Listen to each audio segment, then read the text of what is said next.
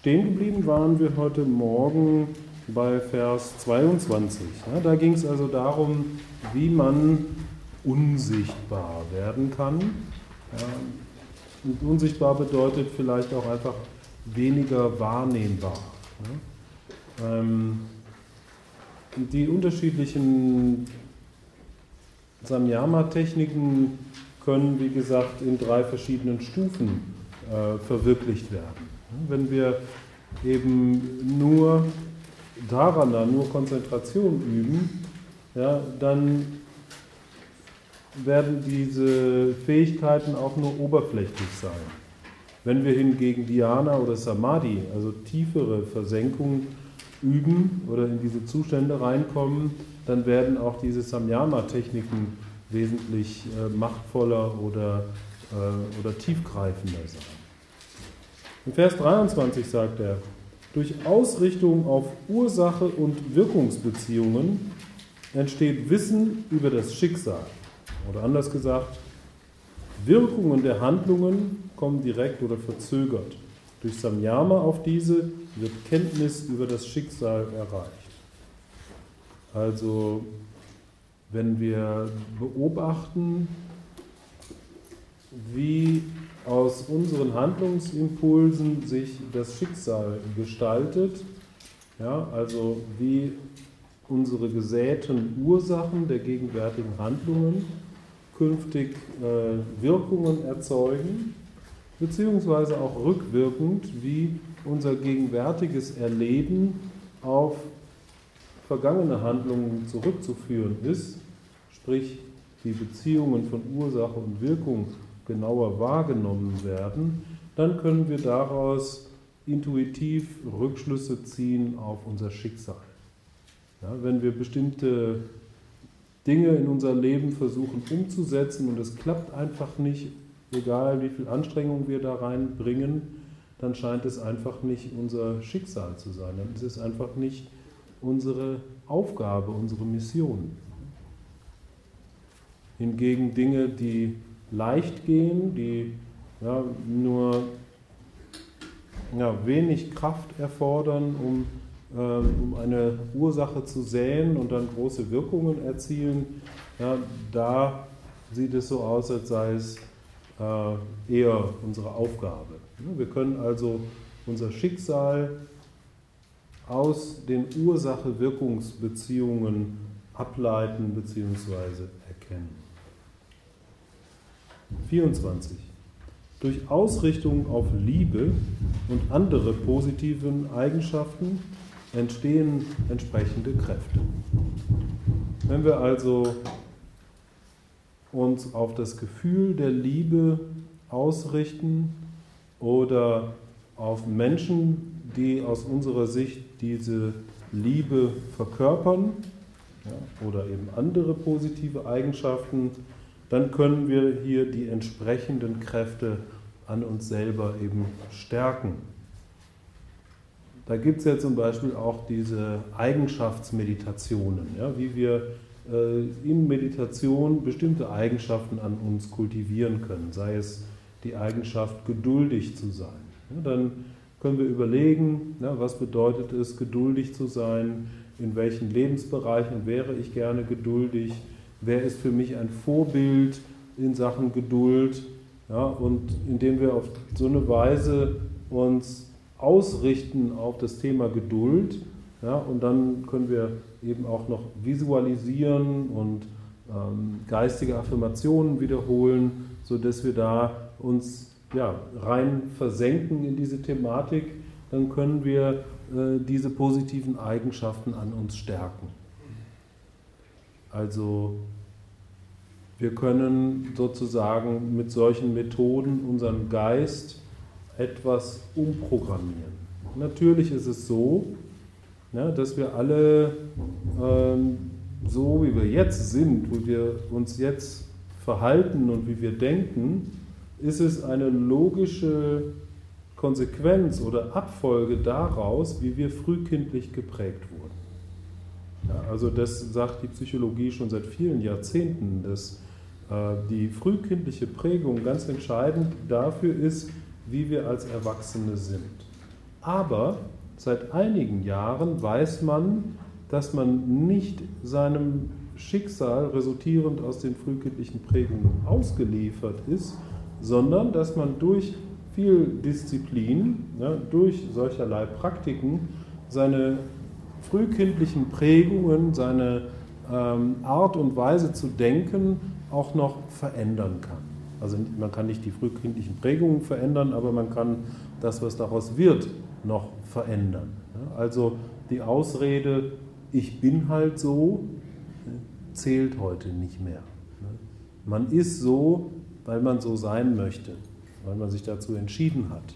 Man kann auch anders, und zwar jeder kann mit etwas Disziplin seine tief sitzenden Denk- und Verhaltensmuster noch grundlegend ändern. Ein Pessimist ist nicht von Natur aus Pessimist. Es gibt da eine gewisse genetische Veranlagung zum Pessimismus, aber man kann das verändern. Man kann sogar die genetischen Veranlagungen durch einen entsprechenden Lebenswandel, durch entsprechende Disziplin noch verändern. Also man ist nicht äh, Pessimist und ist dann dem hoffnungslos ausgeliefert, sondern man kann das noch grundlegend verändern. Man kann sich selber sozusagen umprogrammieren, indem man eben lernt, Gedanken zu beobachten, Gedanken wahrzunehmen und zu analysieren und dann zu gucken, welche destruktiven Gedanken sind immer wiederkehrend und mit denen dann arbeiten, um äh, ja, das Gegenteil zu kultivieren, wie Patanjali sagt. Wenn wir bestimmte destruktive Gedanken im Geist haben, die immer wiederkehren, dann können wir gucken, was ist das Gegenteil davon. Und indem wir das kultivieren, indem wir darüber meditieren, indem wir da Affirmationen wiederholen, indem wir uns selber visualisieren mit, äh, mit positiven Eigenschaften, können wir, und das ist harte Arbeit und das ist nicht mal eben äh, an einem Wochenende gemacht, aber wir können uns da eben grundlegend noch umprogrammieren. Aber wie wir alle wissen, diese Programmierungen sind sehr tief sitzend. Ja, die sind sehr, sehr tief äh, verwurzelt in unserem Geist und es braucht eben Zeit und Geduld und Disziplin, um diese Muster zu verändern. Aber es lohnt sich. Samyama auf einen Elefanten kultiviert die entsprechende Kraft. Ja, also bestimmte Tiere verkörpern bestimmte Kräfte. Zum Beispiel steht ein Elefant für brachiale, unaufhaltsame Kraft. Ein äh, Tiger steht für ähm, unerschrockene, blitzschnelle Aktionen eine Kuh steht für entspanntes Verweilen in der Gegenwart. Ja?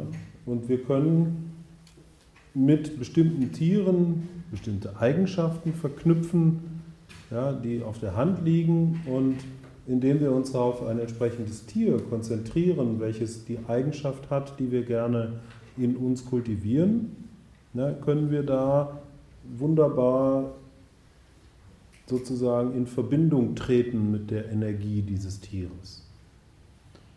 Ja, weil das Tier ist sozusagen auch ein Symbol für uns. Ja.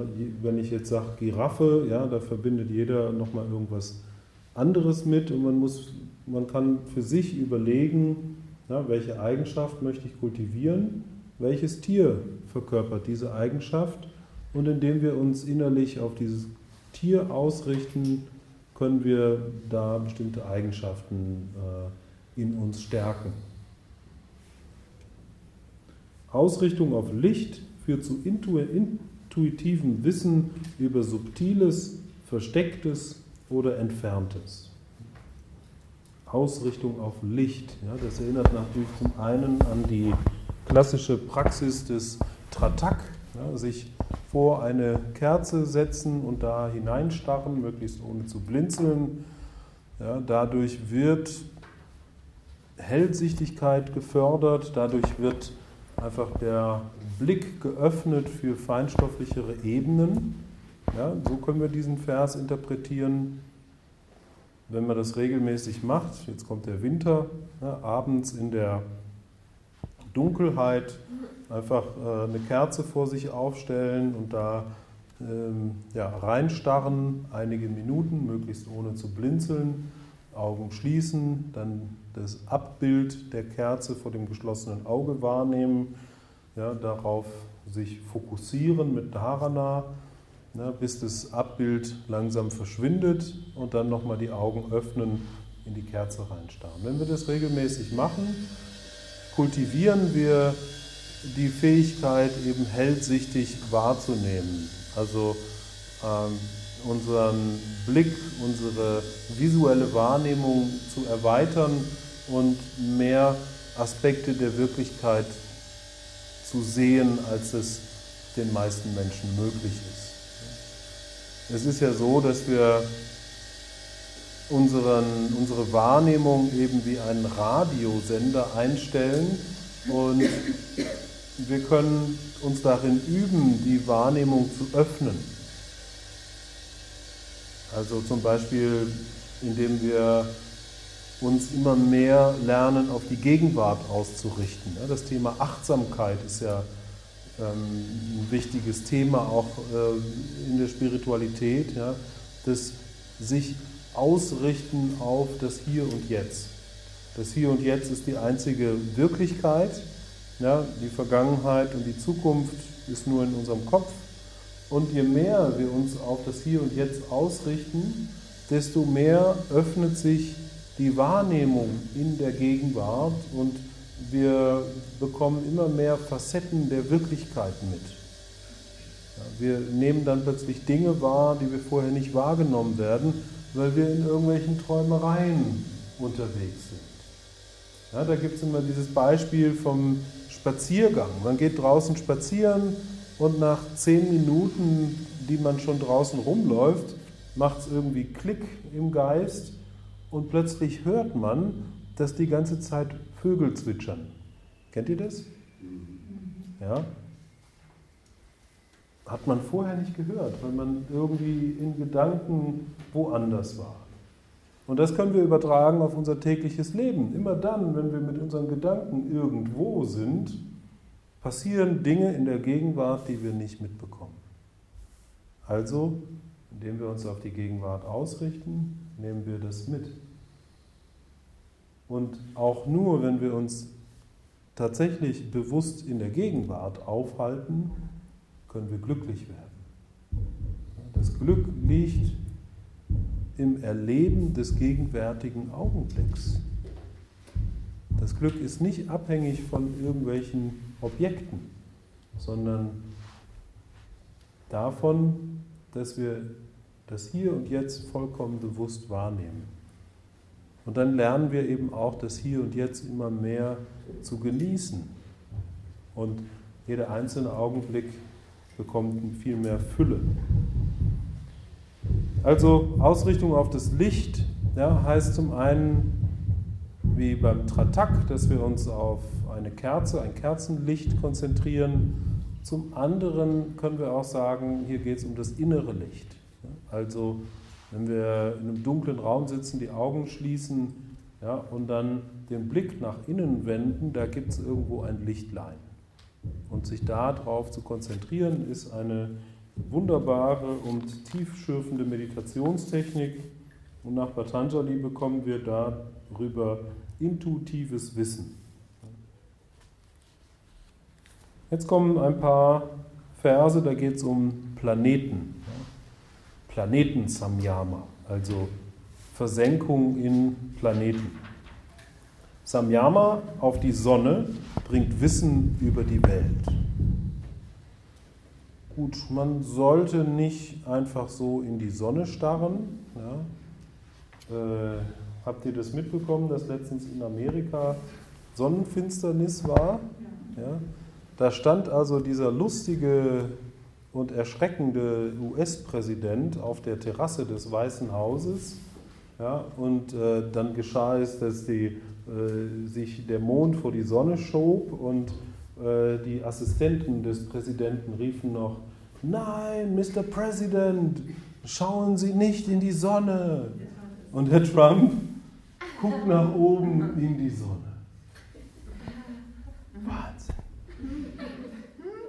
Man hat befürchtet wirklich, dass er dadurch erblinden könnte, weil er da einfach reingeguckt hat. Äh, ist aber nichts passiert. Aber wir wissen das ja noch von 1999, als das bei uns war. Äh, Riesenthema damals. Äh, da gab es überall diese Brillen. Und zwar zu Recht, weil da wirklich dauerhafte Schäden am Augenlicht passieren können. Man sollte nicht in die Sonne gucken. Ja, man kann natürlich mal aus Versehen oder so mal ganz kurz äh, in die Sonne gucken, aber äh, wir machen unser Augenlicht kaputt, wenn wir da länger reingucken. Was allerdings möglich ist, ist beim Sonnenaufgang und beim Sonnenuntergang in die Sonne gucken. Haben wir alle schon mal gemacht. Romantischer Sonnenuntergang im Gebirge oder am Meer. Ja, und da kann man dann auch mal bedenkenlos ein bisschen in die Sonne gucken. Das wird da natürlich äh, auch noch viel mehr gefiltert, das Sonnenlicht, durch die Atmosphäre. Ähm,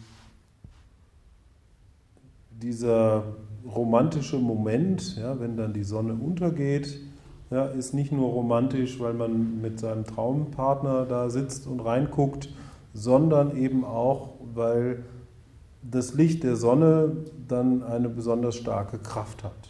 Das wussten auch die alten Yogis. Da gibt es also diese Techniken, was man heute als Sun Gazing bezeichnet, sich beim Sonnenauf- oder Untergang eben hinstellen, aufrecht und in die Sonne reingucken, während die Sonne auf oder untergeht und äh, das Licht der Sonne sozusagen seinen ganzen Körper durchfluten lassen. Da gibt es auch manchmal die Empfehlung, dass man das langsam steigern sollte, also dass die Augen sich da ein bisschen dran gewöhnen. Da muss man natürlich einfach ein bisschen vorsichtig sein und gucken, äh, ob man da nicht zu sehr geblendet wird.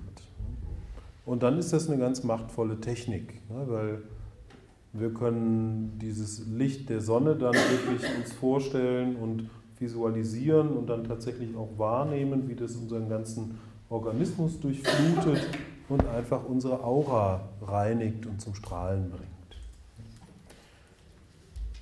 Und hiermit ist aber auch gemeint, dass wir ja, ein tiefes Wissen bekommen, wenn wir uns auf die Sonne konzentrieren. Im Grunde können wir uns auch hier in einen dunklen Raum setzen und uns auf, das, auf die Sonne konzentrieren, uns vorstellen, ja, da oben ist die Sonne und obwohl da jetzt äh, eine Decke dazwischen ist, ähm, kommt die Energie der Sonne und strahlt auf mich.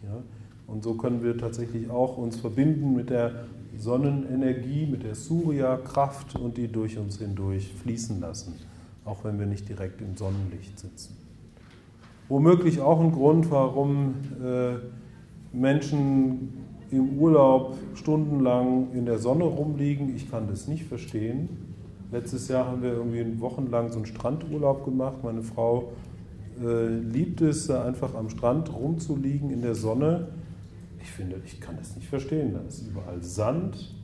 Ja, man hat überall Sand in allen Körperritzen und äh, das Wasser ist salzig. Okay, ins Wasser rein, das ist super. Ja? Große Wellen und so. Aber dann da einfach in der Sonne rumliegen. Das mache ich mal zehn Minuten und dann reicht mir das doch. Naja, egal.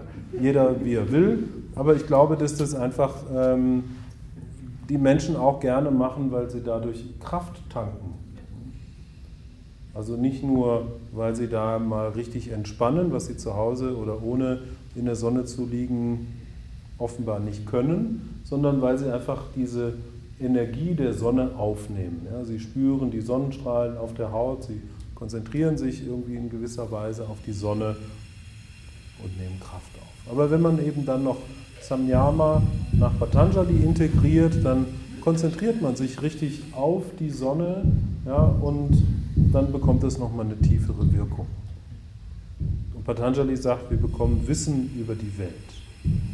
Die Sonne strahlt auf die ganze Welt, macht keine Unterschiede, ja, kennt keine Grenzen, außer äh, Gegenstände, die dann Schatten werfen, aber sie beleuchtet alles. Ja? Und wir bekommen eben dadurch intuitives Wissen über die Welt.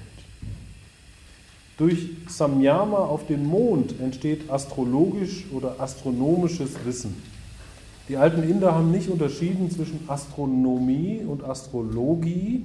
Das war für die eins, also die Planetenkräfte, ähm, ja, das, das war nicht so wie bei uns, dass wir da so eine Trennung haben zwischen äh, mathematisch-physikalischer Sternenbeobachtung und äh, esoterischer äh, Sternendeutung, sondern das war für die alten Inder eins.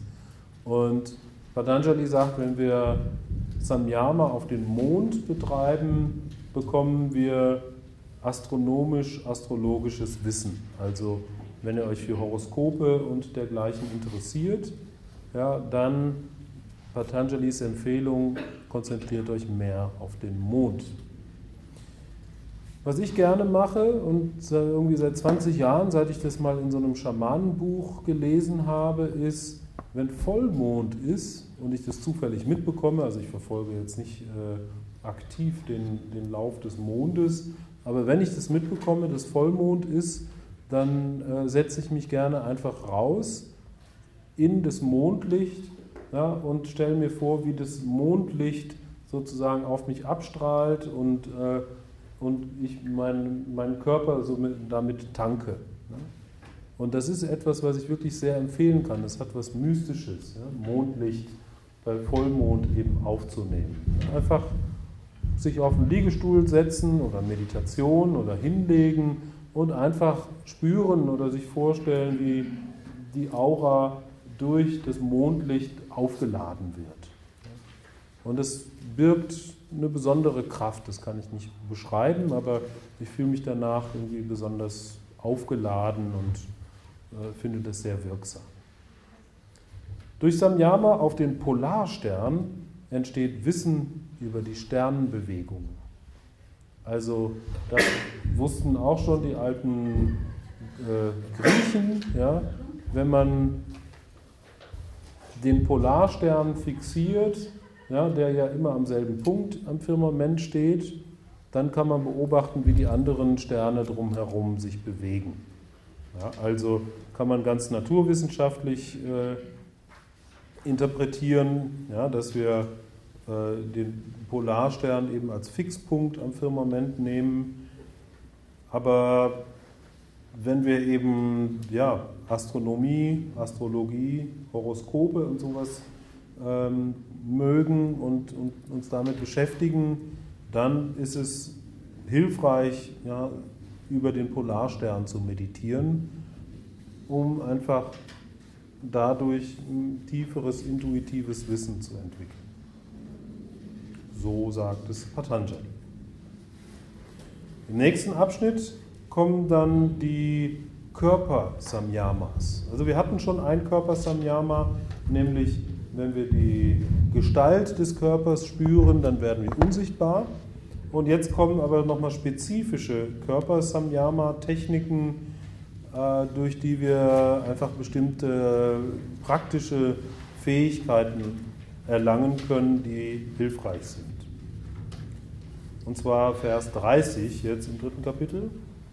Samyama auf das Nabelzentrum bringt Wissen über den Aufbau des physischen Körpers. Gut, da kann man sagen, dass das Nabelzentrum, das ist natürlich äh, der Eingang, über den wir während der Phase zwischen Empfängnis und Geburt äh, unsere Nährstoffe bezogen haben und über, in Verbindung standen mit unserer Mutter. Ja, aber insbesondere ist hier eben ein energetischer Punkt. Man sagt ja auch, dass das Manipura Chakra äh, die Batterie unseres Körpers ist. Ja, und wenn wir uns eben mit dem Ausstrahlungspunkt auf der Vorderseite verbinden, dem Nabelchakra, ja, dann können wir tiefes, intuitives Wissen über unseren Körper erlangen. Also vielleicht ganz kurz dazu, die einzelnen Chakras sind ja lokalisiert auf der Körperrückseite. Das Wurzelchakra strahlt nach unten aus, das Kronenchakra strahlt nach oben aus und die fünf Chakras dazwischen, äh, die sitzen in der Wirbelsäule und strahlen in alle Richtungen aus, aber insbesondere können wir sie gut spüren, wenn sie nach vorne ausstrahlen. Also das Herzchakra zum Beispiel spüren wir leichter vorne im Brustkorb als in der, Wirbel, in der Brustwirbelsäule. Aber das Zentrum dieses Chakras liegt in der Brustwirbelsäule. Und nach vorne ist eben die Ausstrahlung am besten spürbar und da versuchen wir auch äh, dieses Chakra wahrzunehmen. Ebenso wie das Agnya Chakra, das sitzt ja genau in der Mitte des Kopfes, ja, aber da können wir es schwierig lokalisieren und spüren, sondern wir spüren leichter den Ausstrahlungspunkt Trikuti vorne zwischen den Augenbrauen. Das heißt, wir haben bei jedem dieser fünf mittleren Chakras einen Ausstrahlungspunkt auf der Körpervorderseite oder ein, man kann auch sagen, ein Gegenpol oder ein, ein entgegengesetztes Zentrum auf der Vorderseite. Beim, ja, alle kenne ich sie nicht auswendig. Ja, es gibt das Nabelchakra vom Manipura, es gibt das äh, Rit-Chakra vom Herzzentrum, es gibt das, ja, die restlichen kann ich nicht auswendig. Tut mir leid. Stehen die im Yogalehrerhandbuch? Die stehen, glaube ich, im Yogalehrerhandbuch. Da könnt ihr mal reinschauen. Ähm, und jetzt sagt er eben, Samyama auf das Nabelzentrum bringt Wissen über den Aufbau des physischen Körpers. Das Diesen.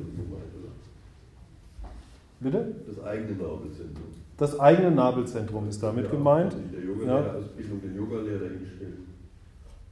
Für, für Anatomie an. Ach so, nee, da, damit ist tatsächlich der, der eigene Nabel, das eigene Nabelzentrum gemeint, auf das wir uns konzentrieren und dadurch, dass wir das machen, bekommen wir ein intuitiv besseres Verständnis über den Aufbau des Körpers. Ähm, so sagt Patanjali. Dann ein Trick, Samyama auf Kantakupa, die Kehlgrube, beendet Hunger und Durst. Wenn ihr starken Hunger habt, starken Durst, mal ausprobieren, auf die Kehlgrube, also zwischen den ähm, oberen Rippenknochen gibt so es äh, so eine Grube, so eine Aussparung und dahin konzentrieren hilft, Hunger und Durst zu transzendieren, so sagt Patanjali. Kantakupa. So steht es auch im Originaltext. Samyama auf Kurmanadi bringt Festigkeit. Hier habe ich das Originalwort Kurmanadi stehen gelassen, weil es gibt da eine Kontroverse darüber, was Kurmanadi eigentlich ist. Sukadev sagt, Kurmanadi ist ein anderes Wort für die Sushumna. Ja, und so sagt es auch äh, Swami Vishnu und Swami Vivekananda. Ähm, wenn wir uns auf die Wirbelsäule, also auf die Sushumna, diesen Energiekanal konzentrieren, dann bekommen wir Festigkeit. Das ist auch irgendwo logisch, ja, dass äh, die zentrale Achse unseres Körpers, die das System stützt und äh, für, letztlich für alle Bewegungen im Raum zuständig ist, äh, dass wir über Konzentration darüber äh, zu mehr Stabilität oder Festigkeit kommen. Aber die andere Interpretation äh, die kommt dann vor allen Dingen aus der Iyengar-Ecke. Iyengar, der übrigens sehr gute Kommentare geschrieben hat zum Yoga Sutra, die äh, nennt es äh, Licht auf das Yoga Sutra von Patanjali, sehr zu empfehlen, wenn ihr da tiefer einsteigen wollt in den Text. Ähm, er sagt, Kurma Nadi ist die Verbindung von Kehle und Solarplexus. Ne? Also es gibt hier auf der Vorderseite übers Brustbein eine Verbindung und diese wird Komanadi genannt. Und er sagt, wenn wir uns darauf konzentrieren, bekommen wir Festigkeit. Da sagt äh, zwischen Kehle und äh, Solarplexus. Und da sagt zum Beispiel Desi Kachar. Ja, Desi Kachar ist auch ein, ähm, ein, ein äh, Krishnamacharya-Schüler, also ein, ein ähm, Guru-Bai von, von Iyengar. Äh, Desi Kachar sagt, dass wir, wenn wir uns auf diese Region konzentrieren, dann können wir tiefsitzende, unverarbeitete Erlebnisse aus der Vergangenheit auflösen. Vieles von unseren, sagen wir mal, Traumata ja, setzt sich insgesamt im Körper ab, aber einige Themen setzen sich insbesondere im Bereich des Herzens ab. Ja, und diese sind wichtig aufzulösen. Wenn wir frei werden wollen, ja, dann müssen wir diese tief sitzenden Traumata, die uns dominieren, die uns ähm, beeinträchtigen, auflösen. Und das können wir gut, indem wir eben auf diesen Bereich uns ausrichten. Es macht dann eben auch Sinn, ja, wenn wir uns auf den Bereich zwischen Solarplexus und Kehle konzentrieren, also auf den Brustkorb, ja, dass wir da ähm, ja, solche Verspannungen auflösen. Deswegen der Begriff Komanadi. Samyama auf das Licht der Schädeldecke führt zu Visionen der Meister. Also wir glauben ja im Yoga, dass die spirituellen Meister der Vergangenheit, ja, dass die noch irgendwo im Äther wirken. Also genau wie auch die Christen zu Jesus Christus beten, ja, in der Hoffnung erhört zu werden, Jesus Christus, da geht man dann eben von aus, der ist irgendwo noch da und äh, hört unser Gebet oder äh, kommt und segnet uns, wenn wir eben stark voller Hingabe an ihn denken. Ja. Swami Shivananda, ja, der ist physisch auch spürbar, wenn wir äh, zum Beispiel so ein Ritual wie eine Puja machen für ihn, ja, dann wird er wirklich, äh, man kann das spüren, dass er da irgendwo präsent ist. Oder wenn wir sein Mantra wiederholen. Und das ist bei vielen anderen spirituellen Meistern auch. Da gibt es dann so ein bisschen romantische Vorstellungen drüber. Es heißt ja im Yoga, dass ein Meister, ja, jemand, der die höchste Verwirklichung erreicht hat, nach dem physischen Tod befreit ist vom Kreislauf der Wiedergeburten. Ja. Ähm, das passt ja dann irgendwie nicht zusammen, wenn wir gleichzeitig sagen, äh, ja, der ist noch irgendwo im Äther. Ja, dann ist er ja nicht befreit, dann ist er ja da irgendwie zur Verfügung, damit äh, wir zu ihm beten können.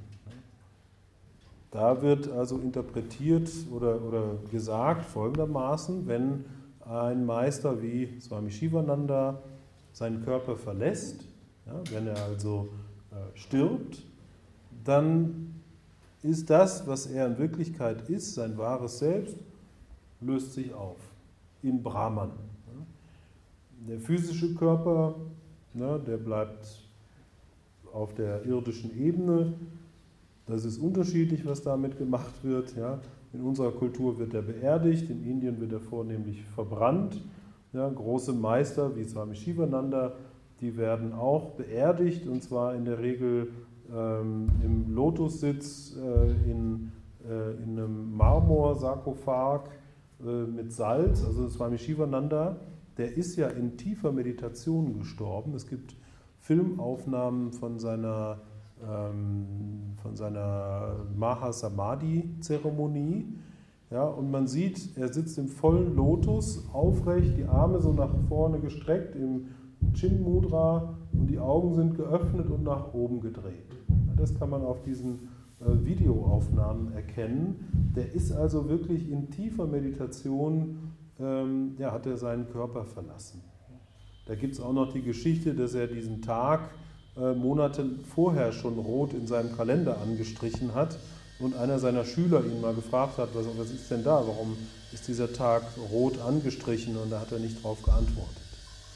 Jedenfalls, wenn so ein Meister seinen Körper verlässt, ja, in die höheren Sphären eingeht, dann hinterlässt er, bewusst oder unbewusst, aber er hinterlässt eine, eine astrale Form. Ja. Und diese astrale Form ähm, ist sozusagen wie die Blaupause seiner Person oder wie, mh, wie die Grundprogrammierung und die, die bleibt sozusagen im Äther. Und wenn wir jetzt also zu Swami Shivananda beten, ja, dann ist es diese, ähm, dieser Astral, astrale Leib, den er zurückgelassen hat, der sich dann manifestiert und durch den das Göttliche dann wirken kann.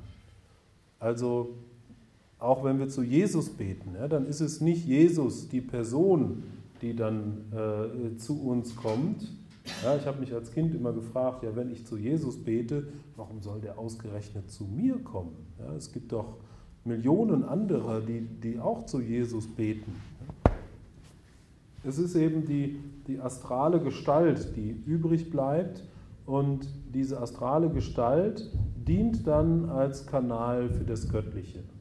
Also wenn wir zu Jesus beten und, und Jesus Präsenz wird spürbar, ja, oder, oder wir nehmen ihn mit irgendwelchen feinstofflichen Sinnen wahr, ja, dann ist es das Göttliche, welches über diesen Kanal sich uns offenbart.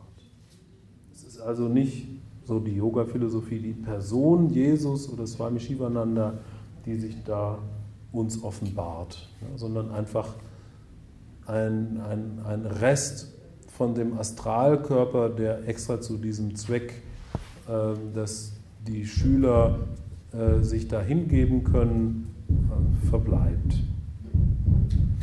Und Sekunde, wir kommen nachher noch zu Fragen.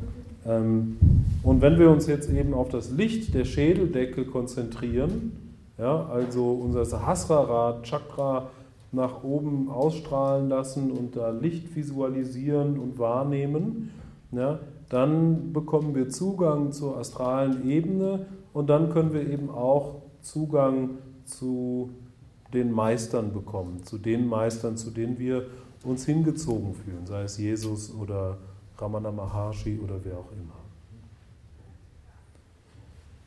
Samyama auf das Göttliche bringt alles Wissen. Samyama auf das Göttliche. Ja. Da können wir natürlich das wieder unterschiedlich interpretieren. Ja. Gott ist alles und Gott durchdringt alles auf der einen Seite, aber das Göttliche manifestiert sich eben nochmal besonders in, äh, an bestimmten Punkten und in bestimmten Gegenständen und in bestimmten Handlungen.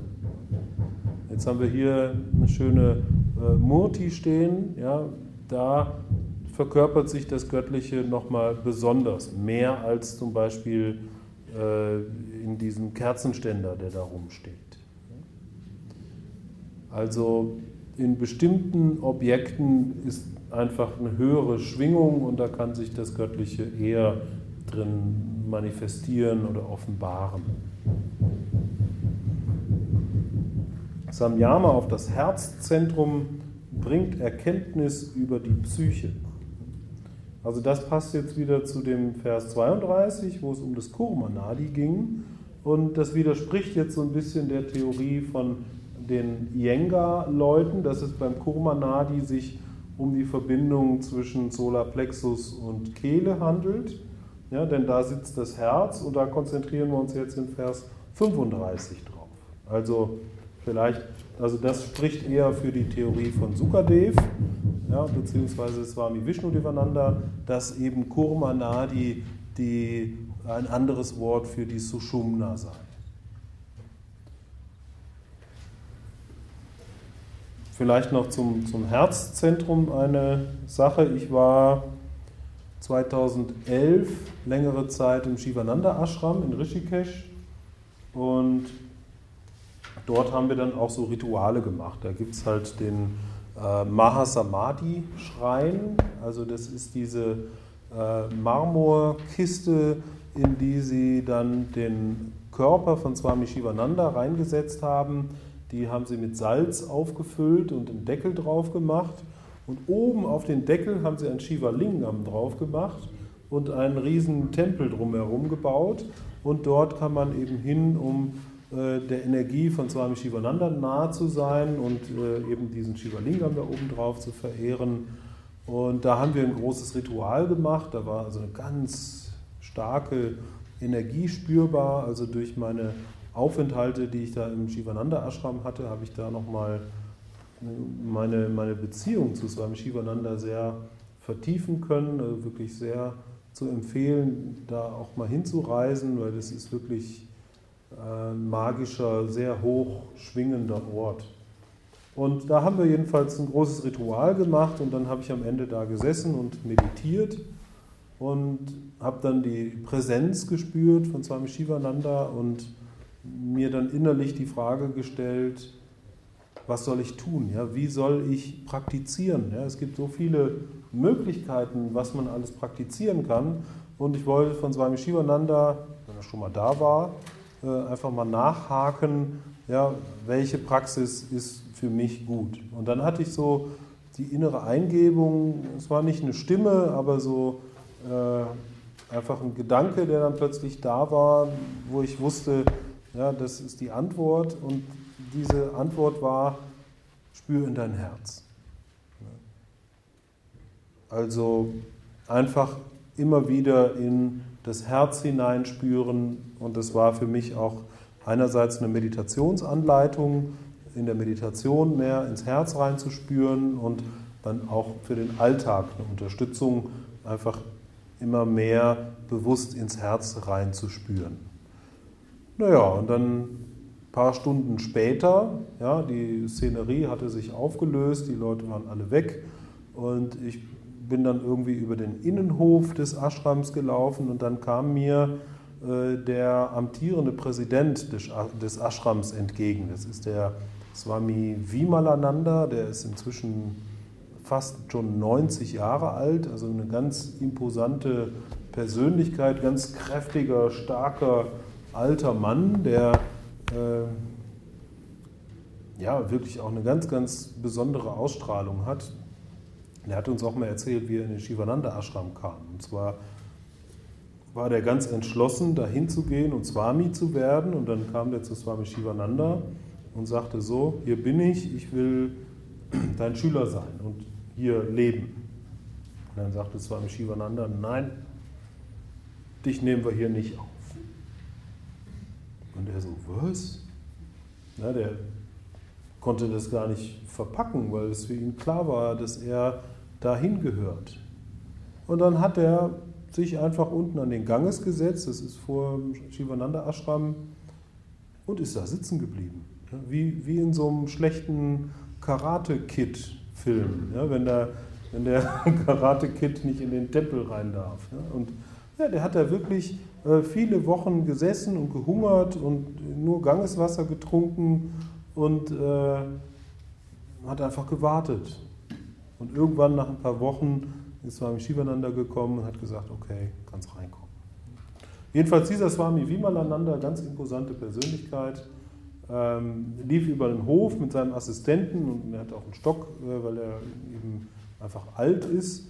Und ich bin dann her und habe mich vor ihm verneigt, habe so seine Füße berührt, wie man das so macht, und dann irgendwie mich bedankt, dass ich da sein darf. Und, äh, und dann guckte der mich so ein bisschen von oben herab und winkte so ab und sagte, ja, ja, just follow your heart. Und ging weiter. Your heart.